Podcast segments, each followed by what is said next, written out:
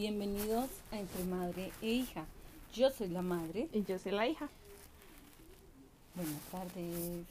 Hola. ¿Cómo vas? Bien, ¿y tú? Bien. ¿Cómo te parece que esta semana tú me dijiste a mí eh, que pensara yo el tema?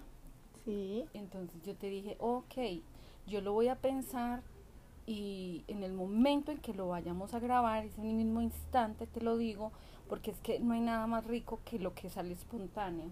Siempre la espontaneidad y la naturalidad, yo siento que es mucho más bonita.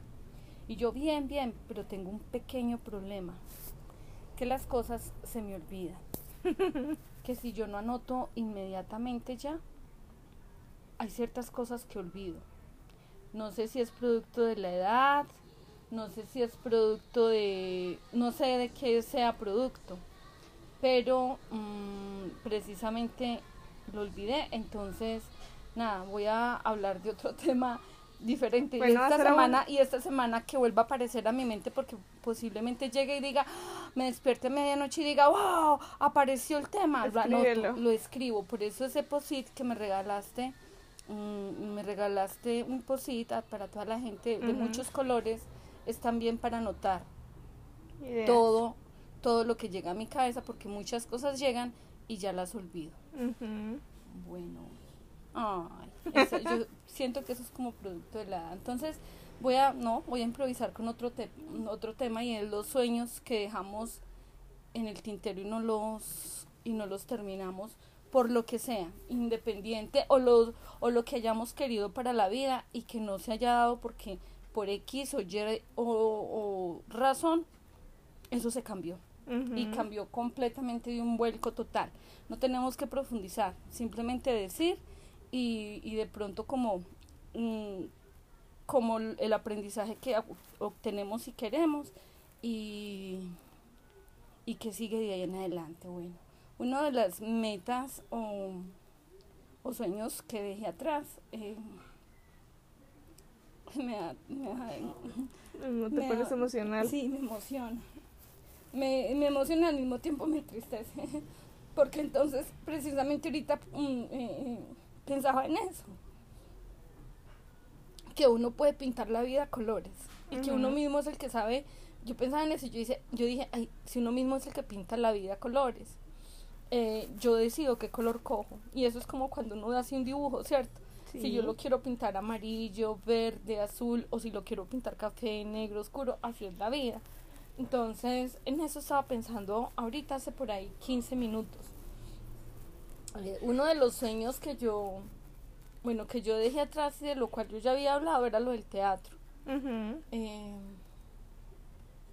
siento que, que, que, que me gustaba, me parecía muy bonito, eh, me gustaba mucho ver películas de cita con los clásicos, pero no, no el televisión, la televisión comercial, sino como el teatro, teatro como tal, el teatro de tablas Ujú. el Shakespeare, eh, en las películas como clásicas como Lo que el viento se llevó, Sí. eh, películas clásicas como Escarlata, Cumbres borrascosas, como ese tipo de teatro o, de, Ujú. o, de, o, de, o de películas que son como profundas. Ese es como uno de los sueños que quedó en el tintero y pienso que se quedará en el tintero ya, porque pues ya no ya no hay como ni tiempo, de pronto ya no hay ni tiempo y a veces yo digo, bueno, ya no hay motivación, entonces no había tanto amor, a lo mejor sí, mm, ya no hay tiempo para hacerlo, o sea, ya no, no hay momento ni espacio, porque Sí. realmente no me queda ni momento ni espacio. Entonces es un sueño que se queda en el tintero. Y es una y es una, una sensación, no satisfacción, es una sensación como debe, cómo van llegando en la vida cosas y cómo se van yendo también, ¿cierto? Sí. Entonces, esa es como una de esas cosas que se me queda. Otro que, que se me ha ido quedando en el tintero todos los días y que yo no entiendo por qué, si, si me lo disfruto cuando lo hago, es el deporte. Yo inicio muy juiciosa, entonces una semana o dos semanas hacer deporte. Y luego hay un día que yo digo, ay, no, no quiero hacerlo. y a, a partir de ese momento dejo de hacerlo. Y yo digo, pero no entiendo o no comprendo por qué, si es algo que uno me hace sentir muy bien. Cuando yo hago deporte, yo me siento que funciono más durante todo el día. Eh, me siento más dinámica. Es más, siento que las cosas no se me olvidan como se me están olvidando ahora. Pienso que es producto también de la quietud del cuerpo, porque órgano que no mueve uno se atrofia y, y como tal se va atrofiando uno también cuando no hay movimiento. Se va uno volviendo muy perezoso, muy sedentario y, y la pereza no es buena, ¿cierto? Sí. Entonces yo digo, bueno, ¿qué, qué pasa eh, si que yo no hago ejercicio y no me, me motivo sola para hacerlo? Entonces cuando empiezo a ver que aparece la barriga, empiezo a ver gordos, me empiezo a ver mi cara, porque yo soy cari redondita, entonces, claro, por la quietud y la pereza me voy volviendo caripapita, entonces yo digo, pero ¿por qué no?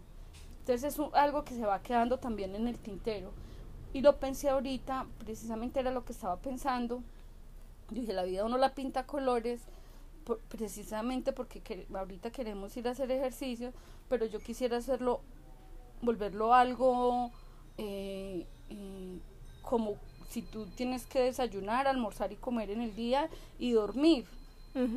¿cierto? O sea, algo que sea una rutina, pero una rutina que se disfrute y, y que uno la haga sin, si, o que yo la haga sin esa pereza que me da. Entonces eso me pone muy triste también. Esa, eso que yo voy dejando en el tintero, porque me da como una sensación, porque es que depende de uno. Sí. Entonces me va, me va dando como una cosa aquí en el, como que me da una, siento una opresión. No siempre los podcasts tienen que ser divertidos, ¿cierto? Sí. A veces los podcasts también son buenos para empezar a hacer catarsis a lo mejor a partir de lo que estoy hablando hoy acá, haga conciencia de que no puedo dejar, sobre todo cosas que puedo controlar. Y ahí sí me queda tiempo. ¿Por qué? Porque yo me puedo levantar a las 4 de la mañana, de 4 a 5, de 4 a 5 y media de la mañana hacer deporte. Si no lo quiero hacer de noche o, o, al mediodía en mi descanso de almuerzo, no puedo hacer un deporte también de mi, mi jornada laboral. O sea, ahí sí no puede haber excusa. ¿Por qué? Pues pues porque eso sí es el tiempo y eso sí depende de mí, diferente como lo del teatro, pienso yo, ¿no? Ujú. Es como eso. Tú que a tu corta edad, a tus 22 años, que has dejado como atrás que tú digas, he dejado esto. Pues por ejemplo hay cosas que yo no digo como que he dejado, pero que no digo como voy a dejar, ¿sí me entiendes? Pues digamos que yo las cosas que he intentado hacer las he intentado volver a retomar, pero digamos que una de ellas que intenté retomar y que suspendí porque no veo un avance tan rápido, siento que como autodidacta no, no lo voy a, no va a llegar tan lejos porque me es más difícil comprenderlo y saber cómo manejarlo, la guitarra. Que a mí me encanta la guitarra, me- desde chiquitica, yo me acuerdo que como, como a los 11, 12 Ah, años, sí, Cami, y- y yo les pedí siento- por una guitarra. Claro, y, y, y desde mi, a veces desde, el- y discúlpame, te quiero pedir disculpas porque desde mi y poca constancia, gracias a Dios, nunca desistí con lo del inglés, eh, de entrarte a, a tener la certificación del Colombo para que aprendieras. Yo le doy gracias a Dios que esas cosas nunca desistí, pero por ejemplo con la guitarra dejé de llevarte cuando te veía con tanta pasión, ¿sí me entiendes? Sí, De pronto pero en pues, el- su momento lo dejé ir porque no tenía el dinero para continuar pagándote ujú. pero pues mm, de pronto debía haber hecho un intento más o haber, o haber vendido, no sé, algo, un fin de semana haber vendido empanadas, tamales, buñuelos a la gente, claro, para haberte pagado. E- Eso sí me, me frustra también como mamá, quiero pedirte disculpas. No, Y ahora sí, hija, porque mira, te compramos la guitarra, llegó el niño Dios, ¿cierto? sí. Pero, pero no pasó de ahí. ¿Qué tendríamos que hacer para que vuelvas a retomar tus No, clases? no, no, no, no, o sea, eso no es cosa tuya, ¿sí me entiendes? Eso, yo digo que no es algo con lo que no te tiene que pesar a ti. Pues sí, porque igual era, imagínate, sí, sí, Sí, de alguna manera no. sí pesa, hija, porque tenías 11, 12 añitos y eras feliz. Yo me acuerdo que yo me metí contigo, dice Sí. para poderte animar, porque tú me dijiste que fuera contigo para no ir solita. Entonces yo, claro, y, y lo y yo lo fui dejando también, alcanzamos a ir a varias clasecitas. Sí. Eh, a mí me daba mucha dificultad con mis deditos, yo no sé si ahora es posible retomarlo. Me gustaría mucho poderlo retomar. Podemos averiguar. No, no, no, en el momento no es una prioridad para mí. O sea, eso es lo que estoy tratando de explicar acá. Ah, bueno. No, o sea, son esas Disculpa. metas que me gustan, que me Sí. parecen chéveres, que no es el momento, ¿sí me entiendes? No, lo intenté estudiar ahora en cuarentena y es complicado estudiarlo uno por sí, por sí mismo. Es porque no es lo mismo ver a una persona en una pantalla que le está explicando uno cómo coger algo que a alguien de manera física que le está ayudando a uno a entenderlo, ¿sí me entiendes? Ujú. Entonces no fui capaz. Pero pues es algo que no pienso dejar. Oh, ok. Eso es lo que estoy tratando de decir. O sea, no son sueños que dejen el tintero, pues porque al final están ahí. Yo sé que están ahí, pero pues algún día van a volver. O sea que sí lo tienes previsto. sí, claro, a mí me poderlo hacer. encantaría. No, a mí me encanta la guitarra. Pero, pero no es el momento, si me entiendes. Estoy con otras cosas y le estoy dedicando ese tiempo a otras cosas. Ya sé que estás en otras cosas y, en- y, y son varias que son bastanticas, también quitan tiempito, ¿cierto? Ujú. Mm, sí, es, es cierto. Bueno, otra cosa que, que de pronto yo he dejado como, como atrás, Mila, y, y que de pronto, mm, aunque de esas también la puedo retomar, y que me frustra un poquito porque me da dificultad en mi Instagram Sí. lo he dejado un poco, ¿cierto? Eh, como que paré esa parte de quererme sentar. En estos días he estado muy así, como muy, como no muy productiva, no muy creativa, como no muy... Entonces eso me también me frustra porque si yo me pongo a mirar, a mí me gustan mucho todo este tipo de cosas. Me gustan las redes, me gusta el Instagram, me gusta la página, lo del YouTube, o sea, eso me gusta Ujú. pero he estado un poco como, como desmotivada. No sé si es, bueno, también es como lo externo, ¿cierto? Porque pues, yo siento que o yo, o yo me he metido mucho como en la situación del país, me pone muy triste. Entonces eso como que me ha tenido un poquito, no mentiras, mucho, muy deprimida. Sí. Entonces por eso como que no he sido capaz de enfocarme, como que hasta que yo no, no vea que la situación mejora afuera, mm, como que yo no tengo ese equilibrio, como el hecho de sentir que, que, que hay otras personas afuera que están eh, sufriendo y afectados, me, me, me duele, ¿cierto? Como que como que genera cierta culpa en mí, como que yo digo, yo aquí haciendo un, un dibujo de, de, de un Instagram, yo haciendo un, un material para mi YouTube, yo haciendo esto, cuando yo sé que hay unas situaciones tos- sociales tan fuertes afuera y hay jóvenes y, y que, que, que están teniendo unas digamos una, una situación dramática, ¿sí? los están golpeando, matando, eso, eso me afecta un poquito.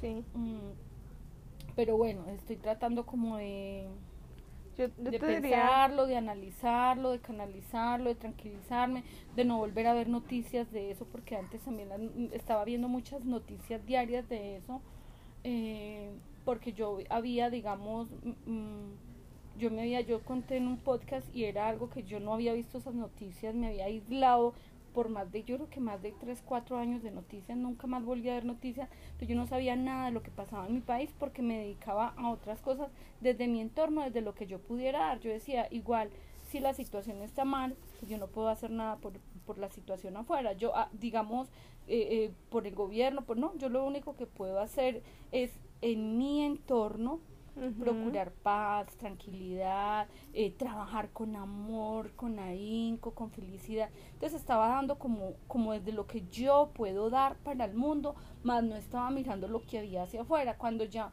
vine a enfocar mis ojos a lo que estaba pasando y darme cuenta de una realidad que no había visto por años, ¡ah! yo dije, ¿qué es esto?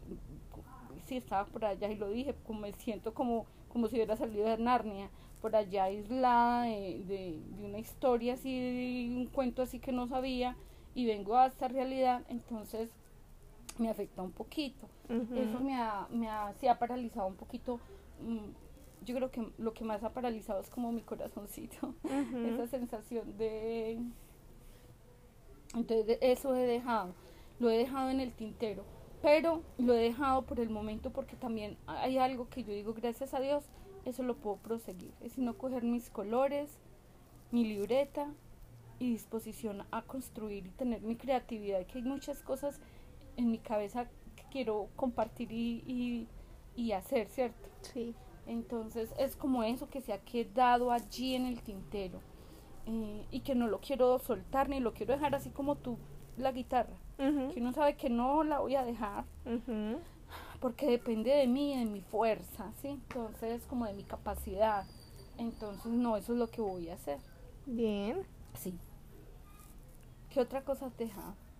Pues yo, es que yo siento que yo no he vivido tanto como tú en ese aspecto. Porque yo las cosas que he hecho, mm, yo siento que no las he dejado desde chiquitica, pues una de mis pasiones grandes fue el inglés. Sí. Cosa que no dejé, cosa que todavía sigo estudiando ahora, que me gusta. Ah, no, pues, Entonces, todo el tiempo. sí, no lo he dejado. Es que los idiomas son muy lindos. Sí, lo mismo con mi italiano, no lo he dejado, todavía lo sigo Ajá. estudiando. Sí. Un tiempo hace por ahí unos tres meses que empecé a estudiarlo, lo dejé como por un mes, pero ya volví juiciosa y lo seguí haciendo. Y lo he estado haciendo bien. Ajá. He estado haciendo la especialización, estoy haciendo nuevos cursos. Mm, lo de tu revista. lo de la revista no lo he dejado. Entonces yo siento que he tomado como objetivos chiquitos. De pronto yo no hago un montón de cosas ni me, no sé, no, como que no programo más cosas de lo que podría hacer. Ajá. Pero digamos que lo que estoy haciendo, lo que he hecho, no, no lo he dejado ahí tirado. Ujú. Todo lo sigo haciendo y... Y, y hay sueños en la vida, por ejemplo, yo soñaba con, con conducir, con aprender a conducir y tener un carro. Y, y hay cosas que uno dice, ah, y cuando uno se mete, uno dice, ay, Esto no es para esto mí. no es para mí. Y me, y me doy cuenta que no era mi sueño realmente y que no era lo que más me gusta ni es lo que más me gusta. Ujú. Realmente a mí conducir no me dio ni pesar perder el pase. Es más, yo fuera a conseguir un pase tendría que volver a arrancar de cero porque eso lo es más, fui y lo tiré a la basura. Eso ya no servía, había que hacerlo actualizar. Lo tiré a la basura. O sea, hay cosas que, que no me da pesar. Como que, como perder dos cursos de conducción, el no haber aprendido nunca a reversar, el, el haber tirado mi pase a la basura, porque era algo que siempre lo había soñado, pero cuando lo tuve, ¿Te diste cuenta que me no? di cuenta que no, y eso también pasa en la Sí. vida. Hay cosas que uno dice, ay, esto no era lo que yo quería. Eh, mm, ay, a ver, ¿qué otras cosas que yo he soltado así porque me he dado cuenta que, que yo digo, "Mm, eso no me gusta? Ah, mm, cuando yo salí de la universidad, yo, mi sueño era trabajar en organizacional, en psicología organizacional, y yo decía, es que a mí me gusta la organizacional, es que lo que yo quiero es la organizacional, yo quiero tener una empresa y de hecho mira que yo la estaba montando y, esta- y ya tenía varias empresas a las que yo le trabajaba, incluso empresas de Bogotá y a- empresas acá en Pereira, en Manizales, o sea, en varias partes y estaba trabajándole a esas empresas y me fui, hice la, la maestría en organizacional y yo dije, no, lo mío es la organizacional. y de esas cosas que en la vida uno luego se da cuenta que no era la organizacional. Realmente no es que me moleste porque no, no es que me... Sí, no te no, disgusta. no me disgusta, es, me parece muy bonito y trabajar con la gente en las empresas es muy bonito pero no me apasiona. Hay una gran Sí. diferencia entre lo que, por ejemplo, lo que siento ahora. O sea, es que yo lo que siento ahora, como, como en lo que yo hago en mi trabajo, yo ni siquiera lo puedo explicar. Es que eso no se explica. Es, es lo más próximo a la felicidad. ¿Sí me hago entender? Tú te veías cuando eras pequeñita ositos cariñositos. Sí, ¿Y te acuerdas eh, cómo era el, el paisaje de oritos, ositos cariñositos? el arco El arco- era un arco iris, eran las nubes, el algodón, la felicidad, los colores. El, mi- mira que cuando yo voy camino de aquí a mi trabajo, eso es lo que yo siento. Yo- esa es como la descripción que Sí. yo puedo hacer. Como que yo siento que cuando estoy en el taxi hacia allá, yo, yo, yo me siento feliz. Sí. Y cuando yo llego y, y- y veo la casa, yo la veo así, como el algodoncito, el arcoíris, el, como el, el- tú has visto ese que come uno como el algodoncito de azúcar cuando era chiquito, los globos. Para mí ese espacio representa como eso. Sí. O sea, yo llego a- allá y apenas yo veo la casa, yo inmediatamente agradezco. Eso representa para mí lo que yo hago ahora. No tengo otra manera de, De explicarlo. de explicarlo, pero el quien haya visto los orcitos cariñositos Lo va a entender. lo va a comprender qué siento yo. Para mí ese trabajo es una bendición. ¿Hasta cuándo? Vuelvo y digo, yo siempre digo, hasta que Dios así lo tenga previsto. Sí. Eh, yo siempre digo, el día que ya me digan no más, yo no lo, yo no lo voy a ver que es la gente o las personas las que me están diciendo a mí no más, sino que es Dios, porque tú sabes que soy una gran creyente de Ujú. Dios y de la Virgen, sino que es Dios y la Virgen quien me está diciendo tienes otro camino. Te, te- te vamos a llevar por otro camino. O Sí. sea, yo siempre entiendo que son ellos los que lo llevan a uno por el camino. Entonces, es como eso. Ujú. Entonces, yo dejé atrás la organizacional del cual trabajé por muchos años, muchos, muchos años. Hice hasta una preparación, una maestría, siempre dos años y medio, es tomarse en un tiempo y, y lo dejé. Y ese si no, digamos que no lo, lo tomo a ratos porque por ahí hay algunos procesos de selección de una empresa que sí la tengo hace muchos años y pues no la, ellos me dicen a mí por las noches, lo hago los fines de semana, pero pues no es algo que yo quiera tomarlo para De lo mi que vida. quieras, porque sí. eso, no, porque cuando yo voy a la empresa, veo la empresa. Sí. No veo los ositos cariñositos, no veo, no veo esa felicidad, digamos, no siento esa felicidad no me llena mi corazón, es que mi corazón salta de alegría con lo que yo hago. O sea, salta de alegría. Entonces, eso es algo que dejé ir eh, y que y que solté. Bueno, otra cosa que yo, digamos, mm, no es que yo haya soltado, sino que la vida me lo cambió, fue mm, el haberme separado de tu papá. El- el- la familia, lo que representa para mí, la- me dan ganas de llorar. Sí. Respira tranquila. sí. La familia. Ujú. Tú sabes que para mí la familia Es todo. lo es todo. La familia es maravillosa. Pero me gusta la Sagrada Familia. Eh, La familia. La familia para mí es... uf. Eh, lo es todo. Entonces, pero pues uno tampoco obliga, uno no puede tener relaciones que no, que no se puede entre dos personas, ¿cierto? Y pues también a veces el amor, el amor se representa, yo ya he aprendido algo, con esto he aprendido algo muy bonito, y es que el amor se representa, oigan a Tiago, el amor se representa en dejar ir, en dejar ir con amor. ¿Por qué? Porque hay que dejar que las demás personas mm, realicen sus sueños también y encuentren lo que están buscando. Porque a veces en las relaciones de pareja eh, hay personas que no se sienten completas, ¿cierto? Y, no, y no es para culpar a nadie. Es para aprender a decirle al otro, ok, sigue tu camino, muchas gracias. Y, y, y esperar que esa persona logre hallar esa felicidad, ¿cierto? Entonces eso es algo que me frustra. Sí. Y es un sueño que se queda en el tintero. Hasta quién sabe cuándo. Sí, pero era que quería la familia con la persona con quien te había tenido a ti. Yo sí, pero sabiendo que no es una posibilidad, puedes darte una oportunidad de conocer Sí, otro tipo de familia. Sino que quería la familia era con, con, con quien con quien te tuve a ti, ¿sí me entiendes? Para sí, mí siempre ha sido como esa idea de... eh, sí, sí, sí, sí, sí. Sí, claro, no, más adelante, no ahorita, pero si puedo conocer a alguien y así está, y así está escrito para mi vida, pues será cierto. Y si no, también he aprendido algo muy bonito y es estar en, en solitario. O sea, ya no hay, mm, sabes que ya me siento bien conmigo, ya me puedo estar sola. Antes me daba mucha dificultad.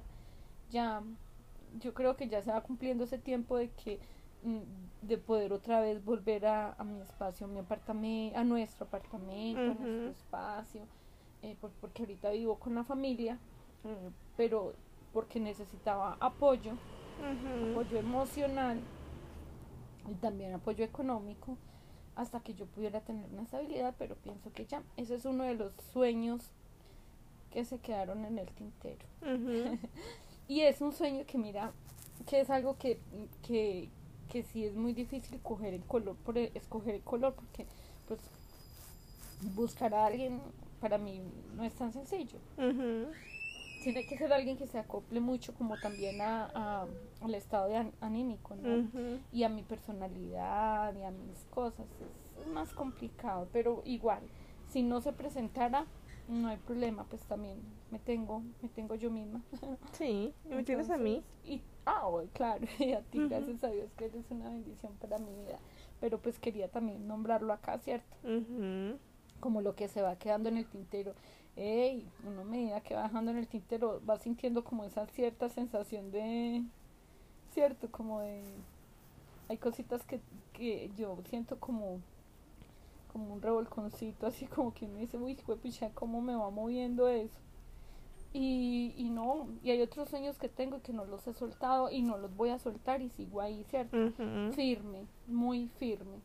Como cuáles, pues eh, sigo estudiando mi coreano, el inglés, no lo voy a soltar, así me demore, no importa, pero no lo voy a soltar. Lo de las redes tampoco las quiero soltar, así me demore también un poquito, no importa. Lo El importante es, es, es tener esa fuerza y esa energía para continuar haciéndolo. Eh, no, y lo que es, y hay cosas que, que espero que vayan llegando, que siempre lo he tenido como meta y como sueño, ¿cierto? Sí. Yo pienso que hasta aquí llegan como lo que yo he querido compartir el día de hoy. Mm, eh, hoy estoy como un poquito sensible, ¿no? Un poquitico. Es que este tema me pone, me pone un poquito sensible, claro, porque entonces uno empieza a hacer un recuento. Tú dijiste algo bonito, yo de pronto no he vivido tanto, pero tú sí, claro, es que en 51 años es mucho lo que uno va, lo que uno va recorriendo. Por ejemplo, ahorita que trae esa colación, yo estudié en un colegio de monjas cuando era pequeñita. Yo cuando era pequeñita era muy soñadora, pero exageradamente soñadora. Yo soñaba así, yo volaba solita, mejor dicho, soñando cosas. Eh, y siempre me recuerdo que en la parte de atrás del colegio había una escala grande en piedrita, muy bonita, como toda en piedrita, larga. Y yo me sentaba ahí en esa parte de arriba mientras desayunaba. Yo me acuerdo, yo tenía por ahí 6, 7 años. Yo decía, algún día voy a ir a Nueva York. Algún día voy a ir a Nueva Mm. York. Yo eso lo soñaba. Lo soñaba así. Y, y fue también muy especial porque cuando fui a Nueva York, en un momento así de arrebato, que yo dije, me voy a ir a... Yo ni siquiera lo tenía previsto, sino que yo dije, eso fue, me, me salió en una semana, y yo dije, quiero ir a Nueva York, ya es hora de ir a Nueva York, a que yo conozca Nueva York. Eso fue a mis 44 años, hace 7 años, ¿no? Va a ser 7 años. Y un día yo le llamé a mi hermana y le dije, María, préstame su tarjeta. Me dijo, ¿por qué? Yo le dije, préstame porque voy a comprar dos tiquetes a Nueva York. de regreso. ¿Y ya qué? Yo le dije, ¿usted tiene cupo? Me dijo, sí. Yo le dije, préstemelo. Y véngase ya. Estoy acá en la Plaza de Bolívar. Estaba en la Plaza de Bolívar. Y ella me dijo, claro, ya voy. Pues me cogió así de una. Y llegó a la, a la agencia de viajes. ¿Tú lo hiciste por una agencia de viajes? Sí, en la agencia de viajes eh, eh, Palgar. ¿Y no te salió muy caro? Entonces, como no sabía que había Ay, internet. no, no, no. Ay, Dios mío. Y llegamos a la agencia de viajes, eh, las dos, y le dijimos al señor, háganos un favor, nos vende un tiquete y de regreso a Nueva York. ¿Cuántos días? Cinco días. Cinco días, Mila. Y, y era muy poquito, cinco días para ir y volver. Y yo me acuerdo que la ida de acá mm, fue la primera vez que me pasaron por un rayos X en el aeropuerto y me sentaron aislada en una silla por allá con una cinta amarilla. Pues porque Porque eres la latina de la ruana morada. no, sí, y, eh, eh, porque claro, que cuando me vieron allá, acá en Pereira, me pasaron, me dijeron, ¿cuántos días va?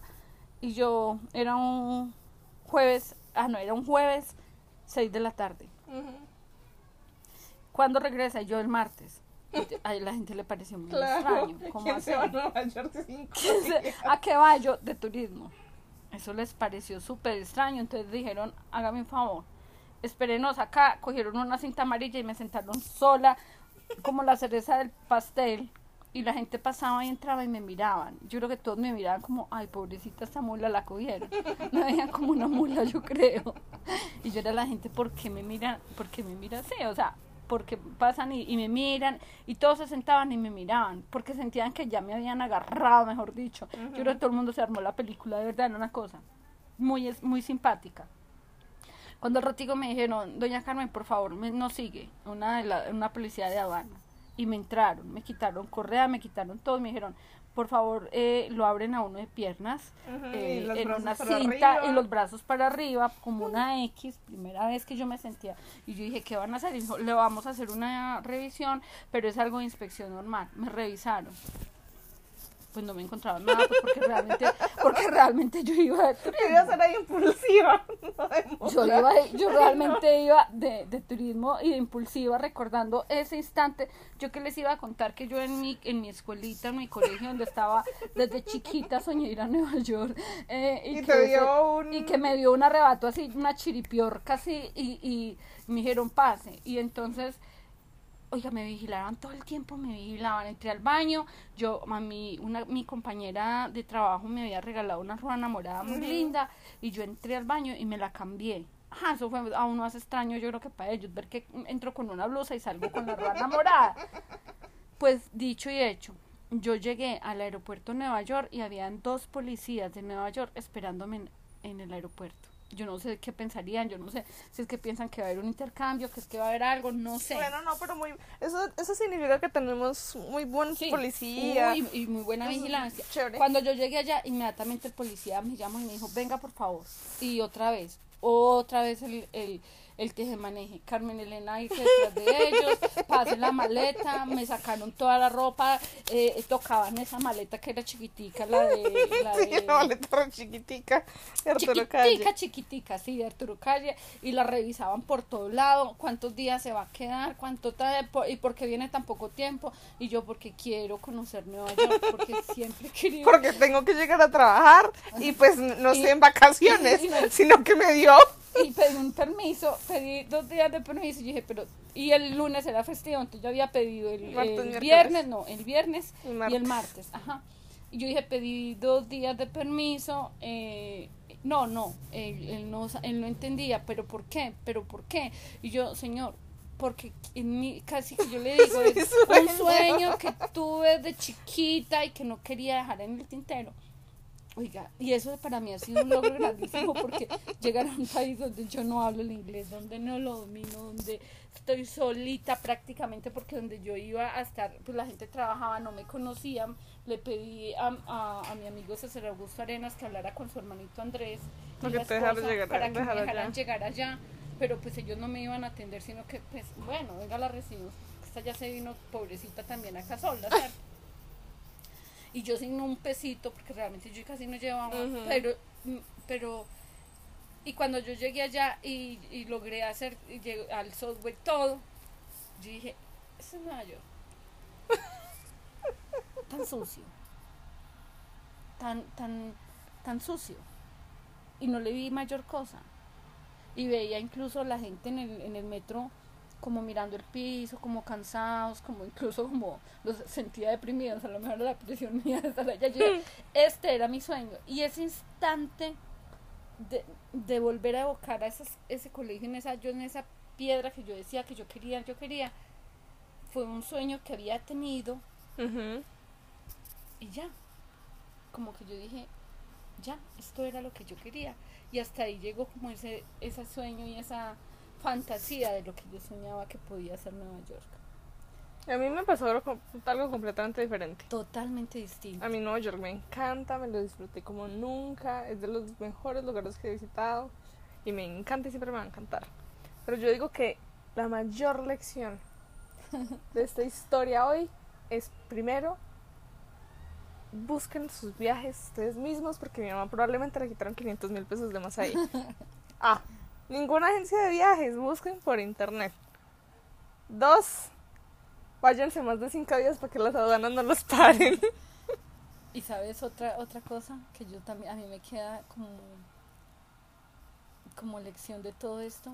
Uno, buscar sueños que no sean demasiado así, ah, por allá soñadores, porque cuando uno logra aterrizarse a veces a cosas que no puede hacer, uno se frustra. Y va sintiendo que, Que se le está quedando el sueño atrás. que se está quedando el sueño, entonces uno, eso va generando tristeza en, en el corazón. Lo otro, no montar a nadie en un pedestal ni, ni soñar con nada. Por ejemplo, yo soñé con la familia, lo puse en un pedestal, lo tenía por allá, pero pues no, simplemente es vivirlo con tranquilidad. Si llega bien y si no, también. Yo digo que los sueños deben depender de uno y no de alguien más. Camila, porque es que yo dependía, yo estaba De otras personas, de manera claro, emocional, de otra sí. persona, de, de la forma emocional. Ujú. Entonces poner al otro por allá, no, no, es, es, es ¿sí me entiendes? Sí. Es, es depende Sí, que la de felicidad de uno y los sueños de uno dependen de eh, uno. Cómo yo pinto la vida a colores, Ujú. cómo yo la pinto y, y lo otro es no dejarlos ir, automotivarse. Por ejemplo, ahorita que terminemos acá, nos iremos a hacer deporte. Y depende de mí, no del otro, ni, ni del hecho de que tú tampoco hagas conmigo hoy. Depende de mí, Ujú. cómo yo me motivo. Es de mí Exactamente. y de mi fuerza de voluntad y de mi corazón y de que todo, ojalá uno lo que busque como sueño y como meta sean como mis ositos cariñositos. Bien. ¿Cierto? Muchísimas, muchísimas gracias, hija, y a todos por, Por escucharnos. escucharnos. Nos Chao, vemos la otra semana. chao. Chao.